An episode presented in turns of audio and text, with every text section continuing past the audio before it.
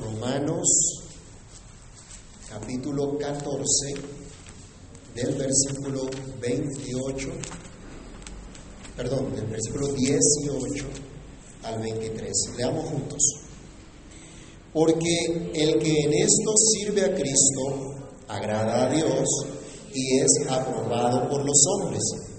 Así que sigamos lo que contribuye a la paz y a la mutua edificación.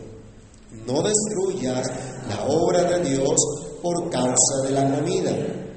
Todas las cosas a la verdad son limpias, pero es malo que el hombre haga tropezar a otros con lo que come. Bueno es no comer carne, ni beber vino, ni nada en que tu hermano tropiece o se ofenda o se debilite. ¿Tienes tu fe? Tenla para contigo delante de Dios. Bienaventurado el que no se condena a sí mismo en lo que aprueba. Pero el que duda sobre lo que come es condenado porque no lo hace con fe. Y todo lo que no proviene de fe es pecado. Padre bueno, en el nombre del Señor Jesús, gracias te damos por permitirnos en esta hora, Señor, acercarnos una vez más a tu palabra, meditar en ella, ser fortalecidos y animados en tu verdad. Te rogamos que nos quieras dirigir, que nos quieras guiar, encaminar, Señor, en todas las cosas, para que a la luz de tu palabra podamos ser edificados, exhortados, consolados, que tu palabra haga lo que tiene que hacer en cada uno de nosotros para la gloria de tu santo nombre. Te pedimos bendícenos en esta hora por medio de tu palabra y permite que crezcamos en tu gracia y conocimiento. En el nombre de Jesús oramos, damos gracias. Amén. Pueden tomar asiento, mis hermanos.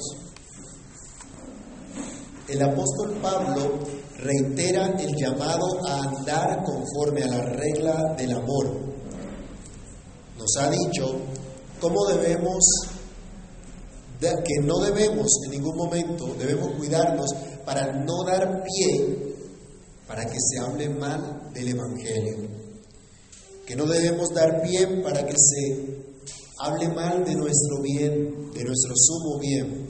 Se nos ha exhortado a entender que el reino de Dios no consiste en comida, en bebida, sino en justicia, paz y gozo en el Espíritu Santo.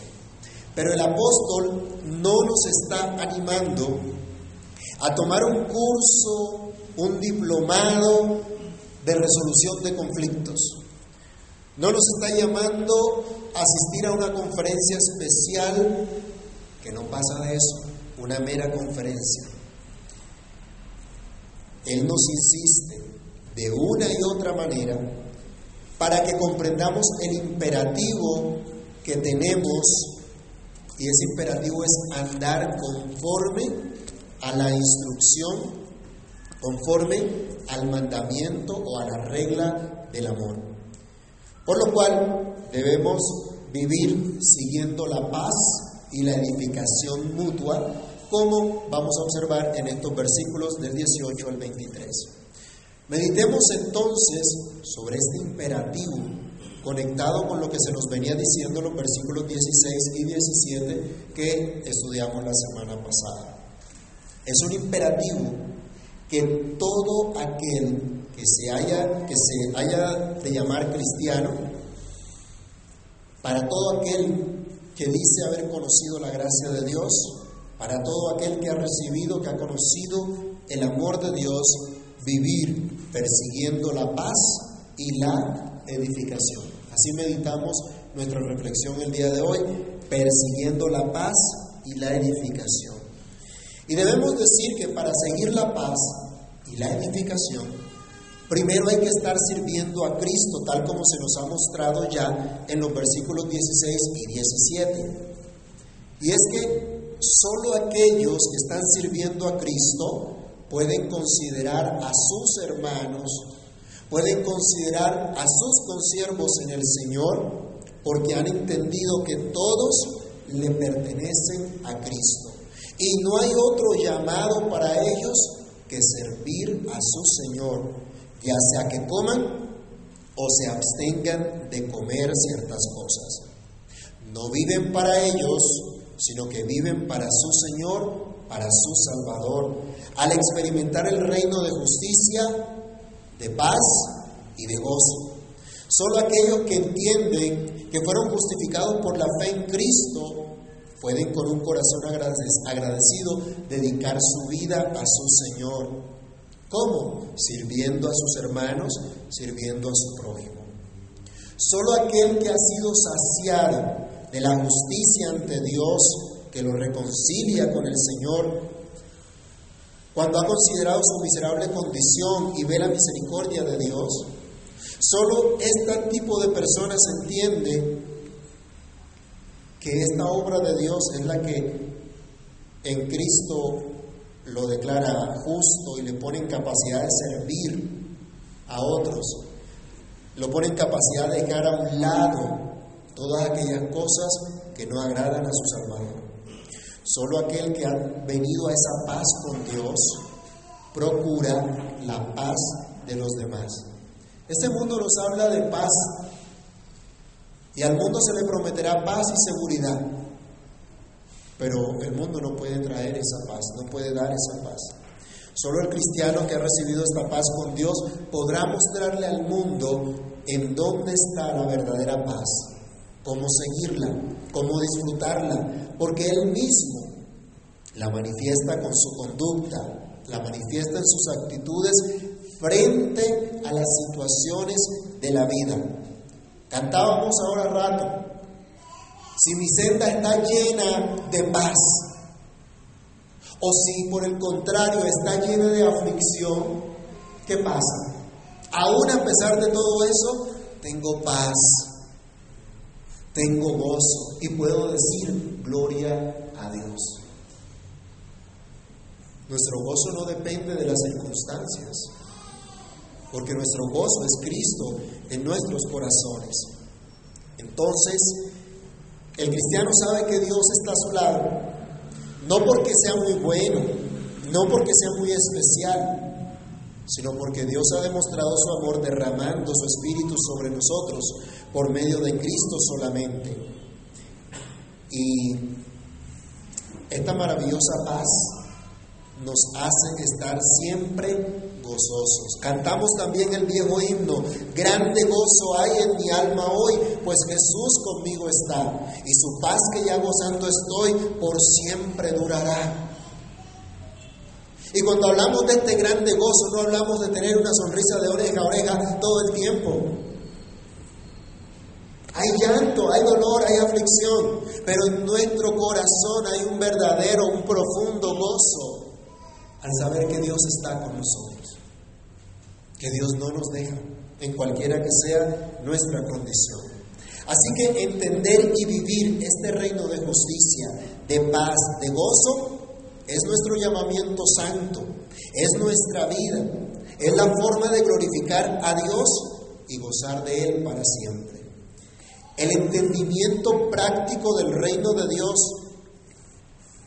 y no una mera disertación intelectual es lo que la iglesia que estaba en Roma necesitaba para que no se distrajeran, para que no se desviaran tomando actitudes pecaminosas unos contra otros, al tener quejas unos contra otros, al menospreciarse o juzgarse los unos a los otros por causa de la comida, la bebida o cualquier cosa que en sí no fuese pecaminosa.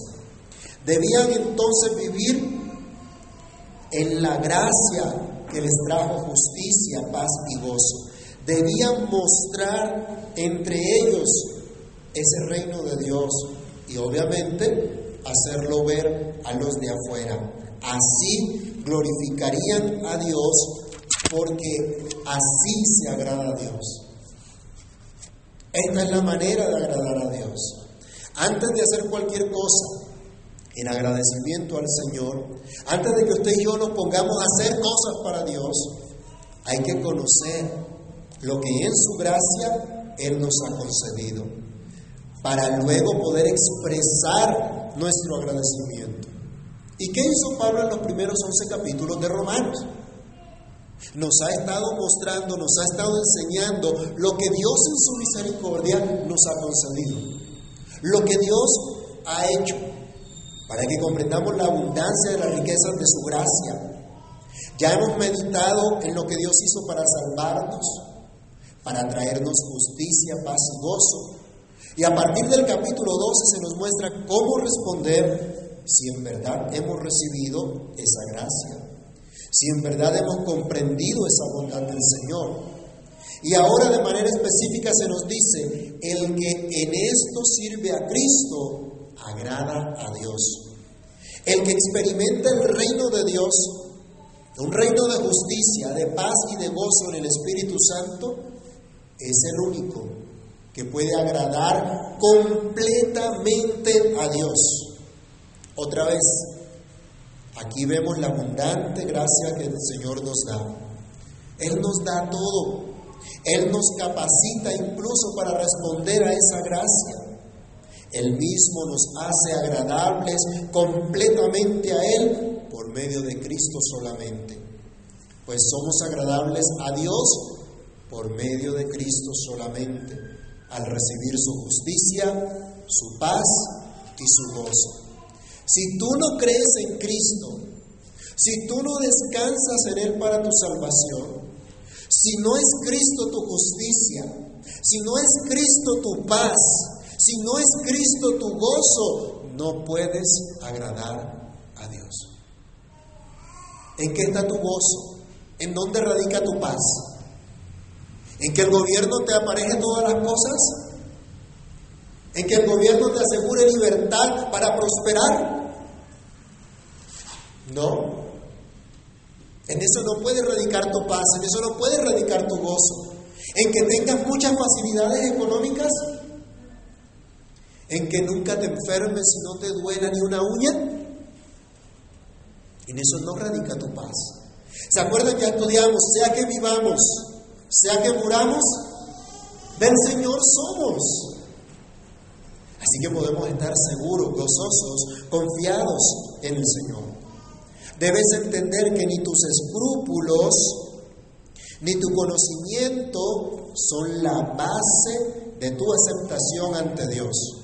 Nada de eso va a lograr que Dios te vea con agrado. Solo Cristo es visto con agrado. Y si no estás en Cristo, jamás podrás agradar a Dios. Y tu servicio no será acepto. Y no podrás buscar paz y edificación. Pero si estás en Cristo, entonces has de experimentar la justicia, el gozo y la paz en el Espíritu de Dios. Entonces no solo serás agradable a Dios, sino que además así darás buen testimonio a los demás.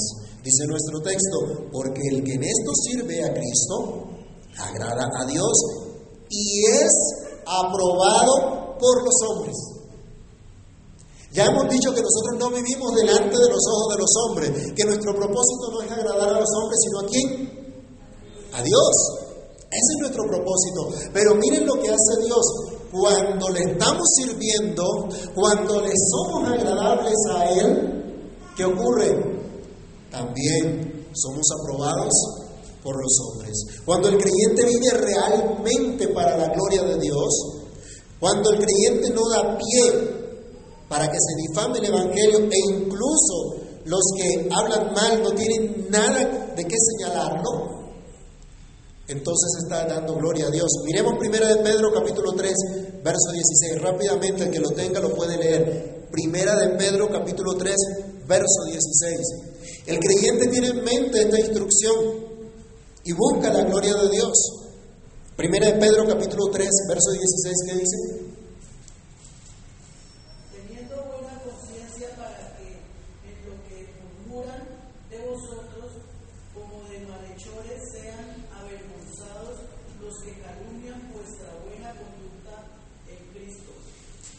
Decimos, la gente siempre va a hablar mal, ¿no?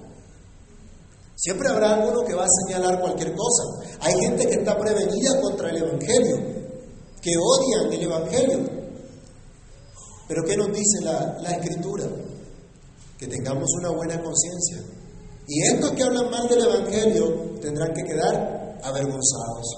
El creyente que entiende esto, que no da pie para que el Evangelio sea difamado, hace que los demás puedan ver la luz de Cristo que resplandece en Él. Los demás solo pueden evidenciar que este tipo de creyente son sal, son, son sal que preserva a este mundo de la corrupción, son luz que ilumina en medio de las tinieblas. El que realmente vive para el reino de Dios, el que vive para exaltar las virtudes del Señor día tras día, no solamente agrada a Dios, sino que también es aprobado por los hombres como regla general.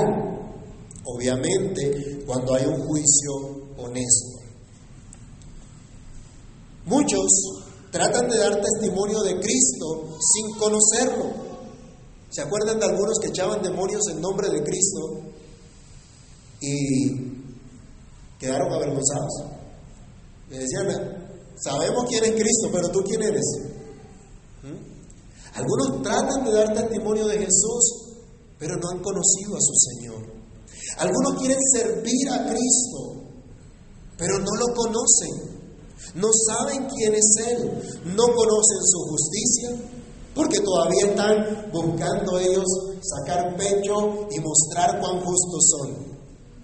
No conocen su paz, todavía viven en pleitos, en contiendas, son carnales, como dice Pablo. No tienen el gozo del Espíritu de Dios porque cualquier viento los lleva para aquí, los lleva para allá, los deprime. La enfermedad de moda, ¿no? La, la depresión. Todo el mundo tiene depresión. Tómese una agüita de yo no sé qué para la depresión, una pastilla para la depresión. Pero cantábamos ahora rato, grande gozo hay en mi alma hoy. Y para cantar ese himno no necesitamos estar brincando, aplaudiendo, viendo luces o cosas por el estilo. Necesitamos entender que como pecadores fuimos redimidos que Cristo en verdad derramó su sangre por nosotros y que está ahora en nuestros corazones. Ese es el verdadero gozo que tiene el creyente. Y tiene seguridad, no importa lo que suceda. El salmista decía, aunque se traspasen los montes al corazón del mar, ¿qué decía? No temerá mi corazón. En ti está confiado. Y la Biblia también nos enseña que Dios guardará en completa paz a aquel cuyo pensamiento en Él persevera porque en Dios ha confiado. Así que mis hermanos, la iglesia que estaba en Roma tenía un desafío no pequeño. Ellos debían resolver sus diferencias internas para mostrar al mundo la verdadera unidad cristiana, la verdadera paz que solo viene de Dios, la verdadera justicia que transforma vidas, el verdadero gozo de servir al Dios vivo y verdadero. Y creo que no es distinto nuestro desafío en estos tiempos, pero la palabra de Dios es la misma. Y el Dios que nos ha salvado es el mismo. Y el imperativo que tenemos es el mismo. Perseguir la paz y la edificación, sirviendo en primer lugar a Cristo. Y en segundo lugar, debemos afirmar que se necesita de una actitud decidida a buscar la paz y la edificación. Vivimos en un mundo donde mucha gente habla de paz, Estamos en la vamos a empezar el gobierno de la paz y la armonía y la política del amor y todo ese cuento. Bueno, ¿qué dice la escritura en realidad?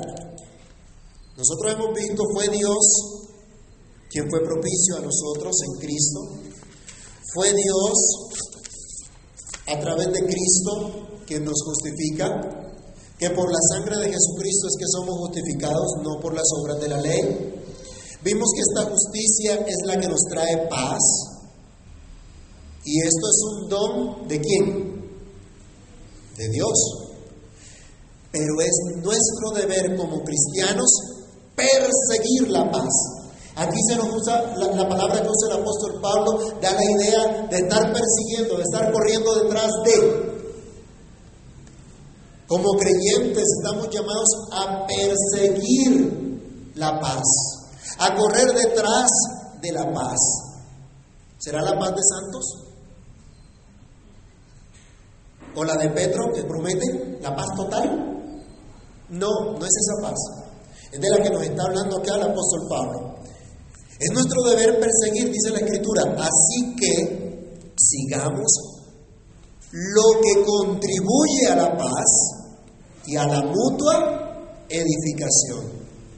Si en verdad estamos empeñados en servir a Cristo, si en verdad cada uno se considera a sí mismo siervo de Cristo, entonces es deber, de todos perseguir la paz y la edificación mutua.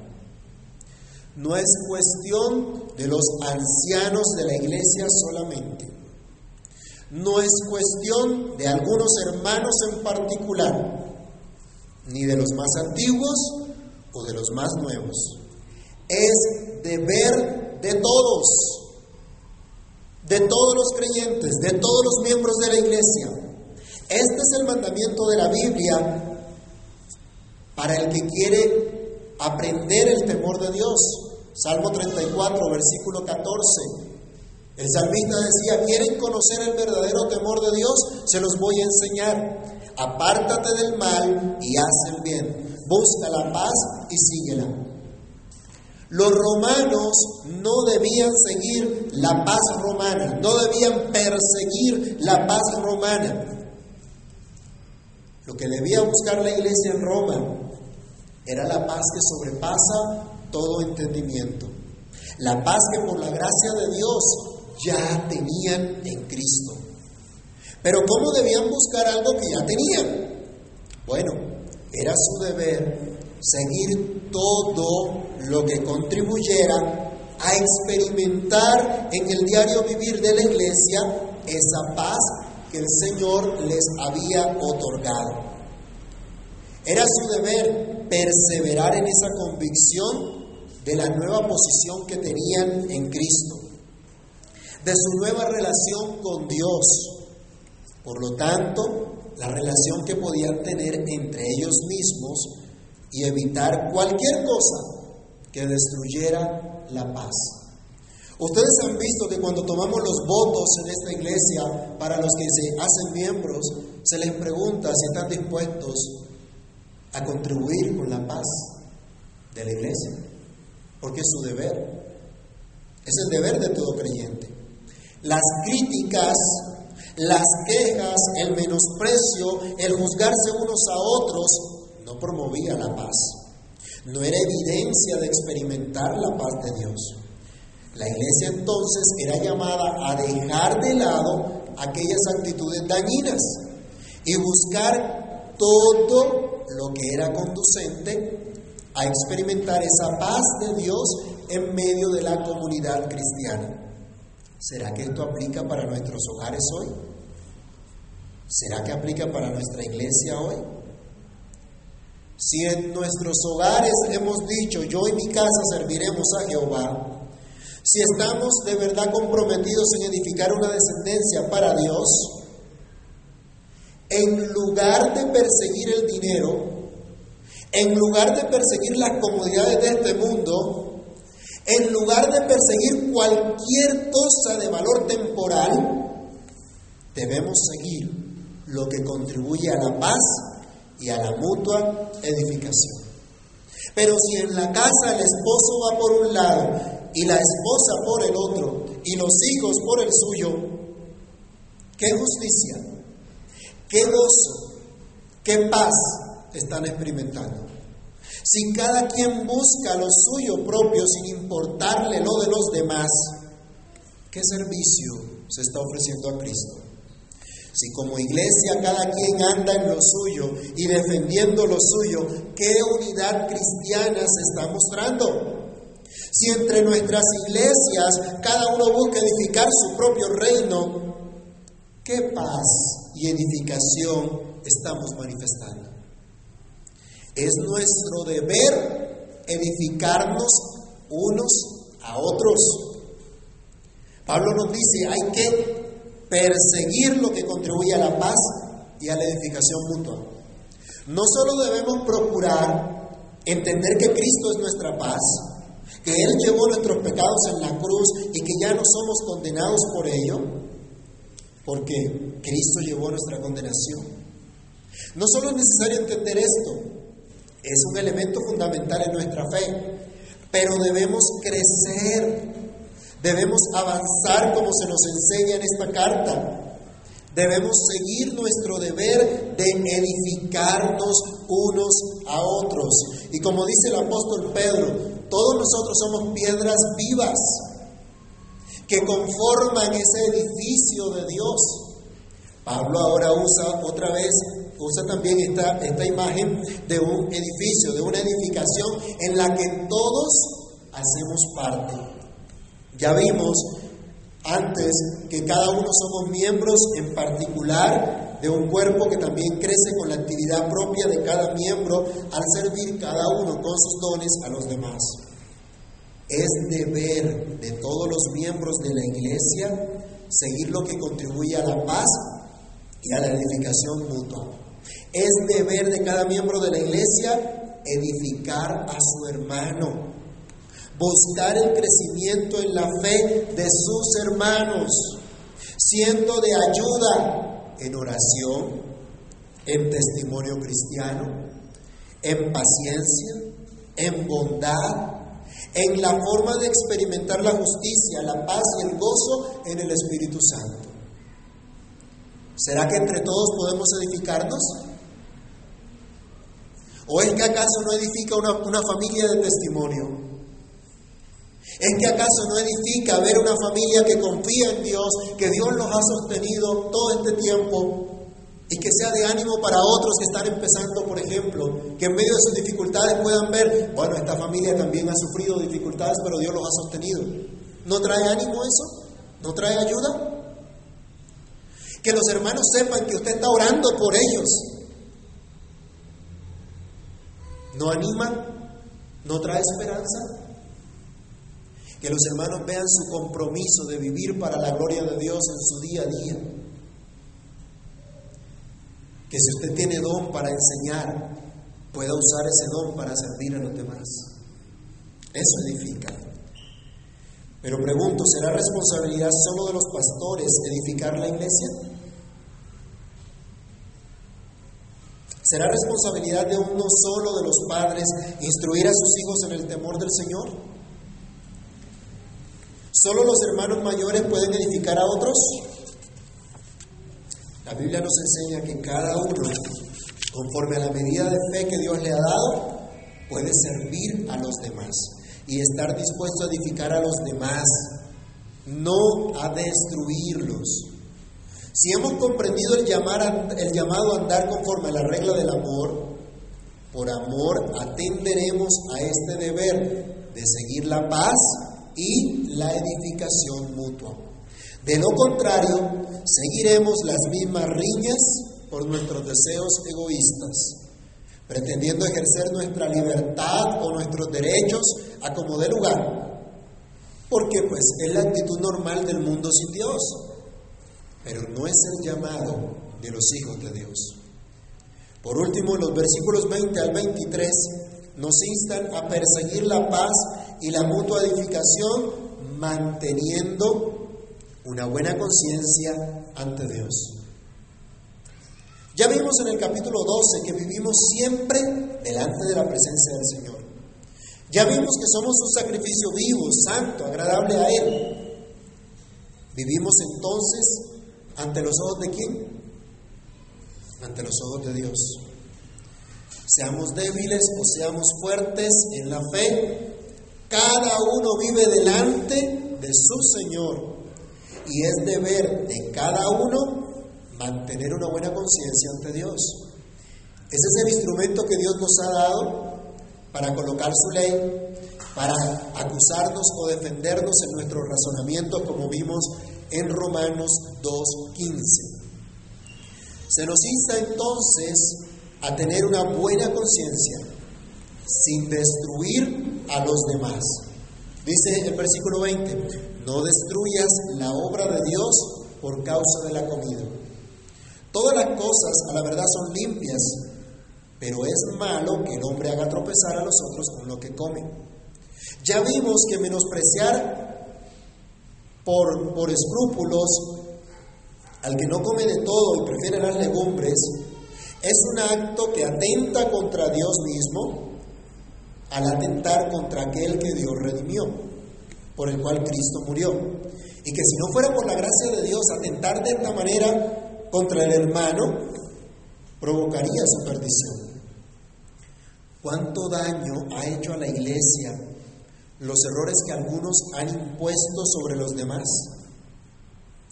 ¿Cuánto daño hace al país las ideologías destructivas que con tiranía se han impuesto sobre la sociedad? ¿Cuánto daño han hecho los padres a sus hijos por buscar cada uno su propio beneficio y no el de todo su hogar? ¿Será que vale la pena destruir a la iglesia por comida? ¿Será que vale la pena perder el hogar por el egoísmo de querer un simple placer temporal y no buscar la paz y la edificación mutua? Comer carne en sí mismo no es malo, advierte Pablo a los fuertes en la iglesia que estaba en Roma. A los que en su conciencia delante de Dios sabían que eso no era malo. Pero les dice, ¿qué es lo malo? ¿Qué es lo que está mal? Él dice, pero lo malo es hacer tropezar a otros para que coman con una conciencia débil, para que actúen en contra de su conciencia y así ofendan a Dios. Lo malo es ponerle trampa, ponerle tropiezo al hermano. Como afirmamos en nuestro estudio sobre los ídolos del corazón, hasta un uso legítimo se puede convertir en un ídolo cuando toma el control de nuestra vida. Y entonces es pecado ante Dios. Si la insistencia en tu derecho a tener o hacer esto o lo otro, aunque sea legítimo, si es ocasión de tropiezo para tu hermano, estás pecando contra Dios.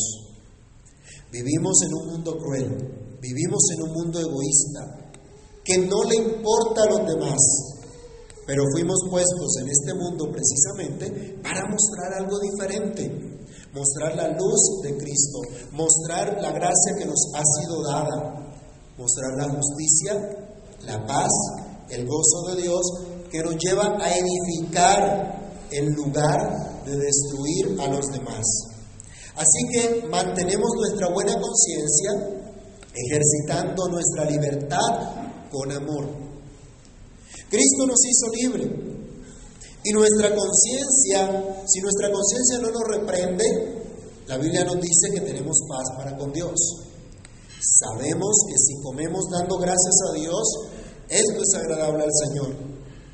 Pero si insistimos en nuestra libertad, a pesar de que un hermano pueda hallar tropiezo en nuestro ejercicio de la libertad, por amor a nuestro hermano, podemos limitar nuestra libertad nosotros mismos, no otro, por amor al Señor y por amor al hermano al que Cristo redimió. Dice el versículo 21, bueno es no comer carne, ni beber vino, ni nada en que tu hermano tropiece o se ofenda o se debilite. Este es un principio general que debemos observar. Prudencia en el ejercicio de nuestra libertad. Amor para edificarnos unos a otros en lugar de ser piedra de tropiezo. Somos libres para servirnos unos a otros, sirviendo así a Cristo. No para hacer lo que nos venga en gana, ofendiendo a los demás. Entonces, en contraste con lo malo que es destruir a los hermanos, se nos advierte lo que es bueno. Esto es, limitar nuestra libertad cuando sea necesario por amor a nuestros hermanos débiles en la fe evitando que ellos encuentren tropiezo en nosotros procurando que ellos crezcan también en el Señor, desarrollen su confianza en Cristo más y más. Esto también es actuando en fe. Dice el verso 23, ¿tienes tu fe? Tenla para contigo delante de Dios. Bienaventurado el que no se condena a sí mismo en lo que aprueba. Pero el que duda sobre lo que come es condenado, porque no lo hace con fe. Y todo lo que no proviene de fe es pecado. Si tienes fe en lo que haces, que estás glorificando a Dios, está bien hecho, perfecto. Pero dice Pablo, reserva esa fe entre tú y Dios. Y por, por amor a tu hermano débil en la fe, limita el ejercicio de tu libertad si es necesario. Eres dichoso si tú no te condenas, si tú no te juzgas a ti mismo, cuando tienes que, libertad, que limitar tu libertad por amor a tus hermanos. Porque de esta manera estás evitando el juicio de Dios al insistir en tu libertad, pero hacer tropezar a tu hermano. Y dice Pablo, pero si eres de los que comen o hacen cualquier cosa, dudando si está bien o no, ya estás condenado. Porque tu actuar no procede de fe. Porque tu actuar no procede de una conciencia tranquila delante de Dios. Sabemos que nuestra conciencia no es el juez, el juez final. Pero no es bueno actuar en contra de la conciencia. Incluso si la conciencia aún no está lo suficientemente informada acerca de la voluntad de Dios. Pablo da instrucciones tanto a los débiles como a los fuertes a actuar siempre en fe, a no ir en contra de sus conciencias, manteniendo su convicción en el Señor al estar haciendo las cosas para Él, para glorificarle a Él. Incluso en el momento que sea necesario restringir su libertad por amor a los demás. Solo por fe entendemos que fuimos perdonados, que fuimos justificados. Solo por fe andamos. Y si andamos de otra manera, se nos dice aquí que es que, si no andamos por fe, entonces ¿qué es? Si comemos, bebemos o hacemos cualquier cosa que no sea por fe, que es pecado. Es pecado. Es maldad. Es desagradable a Dios.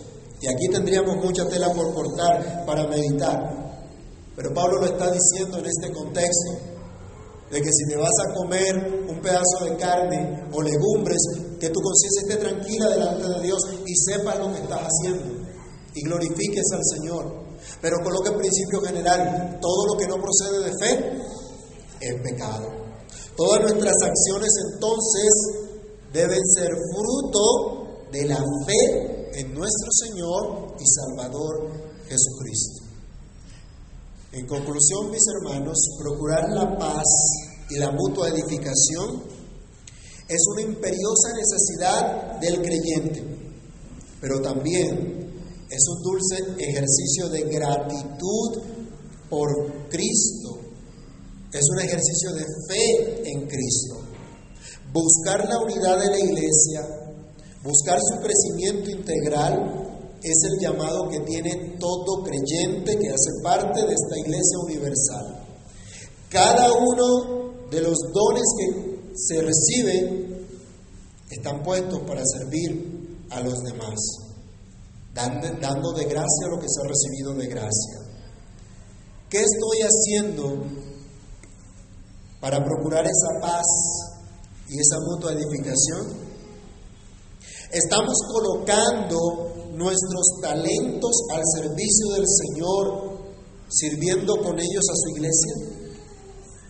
Estamos insistiendo en nuestros derechos y libertades, aunque con ello los verdaderos hermanos en la fe, tal vez un poco más débiles, están siendo ofendidos. Ejercemos con prudencia y fe nuestra libertad en Cristo, mantengamos una buena conciencia ante Dios, busquemos la paz y la mutua edificación, sirvamos a nuestro Señor Jesucristo. Oremos. Padre que estás en los cielos, en el nombre del Señor Jesús, gracias te damos por tu bondad, por tu fidelidad, porque tu palabra nos exhorta a entender este llamamiento de vivir en esa paz, en esa justicia, en ese gozo tuyo, mostrándonos que es nuestro deber buscar todo lo que contribuye a tener esa paz, a mantener esa paz entre nosotros, a esforzarnos en todo aquello que contribuya a nuestro crecimiento en la fe, a la edificación de tu cuerpo, a la edificación de tu iglesia, de este edificio hecho de piedras vivas que van creciendo día tras día. Señor, este era un mensaje muy importante para la iglesia que estaba en Roma en su momento, pero sabemos que es un mensaje importante para la iglesia de todos los tiempos y es un mensaje importante para nuestra iglesia hoy día. Te rogamos que nos ayudes a comprender este llamado para que al andar conforme a la regla del amor, procuremos con todo nuestro corazón, con todas nuestras fuerzas, todas esas cosas que contribuyen a la paz, que contribuyen a la mutua edificación. Que aprendamos a dejar a un lado quejas, críticas, menosprecio, sino que busquemos con todo nuestro corazón que nuestros hermanos crezcan en ti, que nuestros hermanos sean edificados. Que esto lo podamos vivir, experimentar también en nuestros hogares, para que seamos luz, seamos sal. Y que todos unidos como hermanos, como familia en la fe, podamos resplandecer en este mundo para tu gloria, para tu honra, Señor. Ayúdanos a comprender esta verdad y a andar en ella. Que sea tu Espíritu el que obre nuestros corazones, Dios. Que no sea una palabra que entra por un lado, por un oído, sale por el otro, sino que en verdad tu Espíritu obre nuestros corazones y nos ayude a retener esta verdad. En el nombre del Señor Jesús oramos. Te damos muchísimas gracias. Amén y amén.